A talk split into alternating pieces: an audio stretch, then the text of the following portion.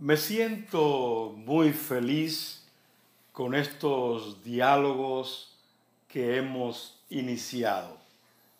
Y en esta oportunidad voy a referirme a un aspecto de la calidad que sin ninguna duda es clave, es fundamental. Voy a comentarles en torno a los indicadores de calidad. Porque en realidad, si vamos a hablar de calidad, deberíamos medirla, deberíamos evaluarla, deberíamos darnos cuenta de si, si realmente estamos lográndola. Muchas veces estamos intentando hacer educación de calidad, pero no tenemos ninguna seguridad de que el tipo de educación que estamos ofreciendo sea realmente de la calidad que pretendemos que sea. Por tanto, es necesario evaluar lo que estamos haciendo, medir lo que estamos haciendo, monitorear lo que estamos haciendo, tomarle el pulso.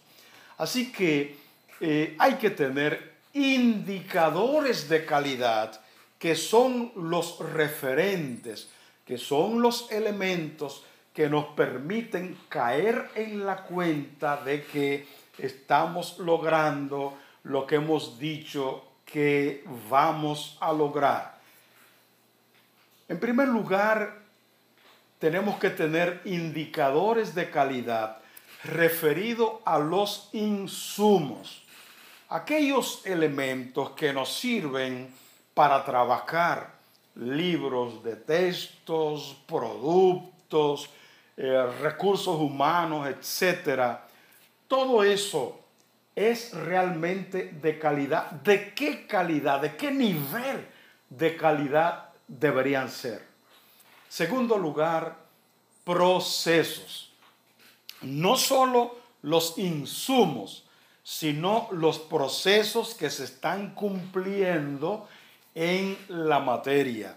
Hay procesos de enseñanza y hay procesos de aprendizaje nuestros monitoreos, nuestro tomar el pulso, está indicando de que estamos llegando a donde debíamos haber llegado, de que estamos consiguiendo lo que queríamos conseguir. En tercer lugar, el contexto, el escenario. El escenario en el que nos movemos también requiere de unas determinadas condiciones. Por tanto, necesitamos indicadores de calidad referidos al contexto en el cual estamos desarrollando estos procesos. Y en cuarto lugar, el producto, el egresado. Si estamos trabajando con niños, ¿qué, ¿de qué tanta calidad están egresando de la escuela, del sistema educativo, esos niños con los cuales estamos trabajando? Si es con adolescentes, si es con jóvenes, si es con personas adultas.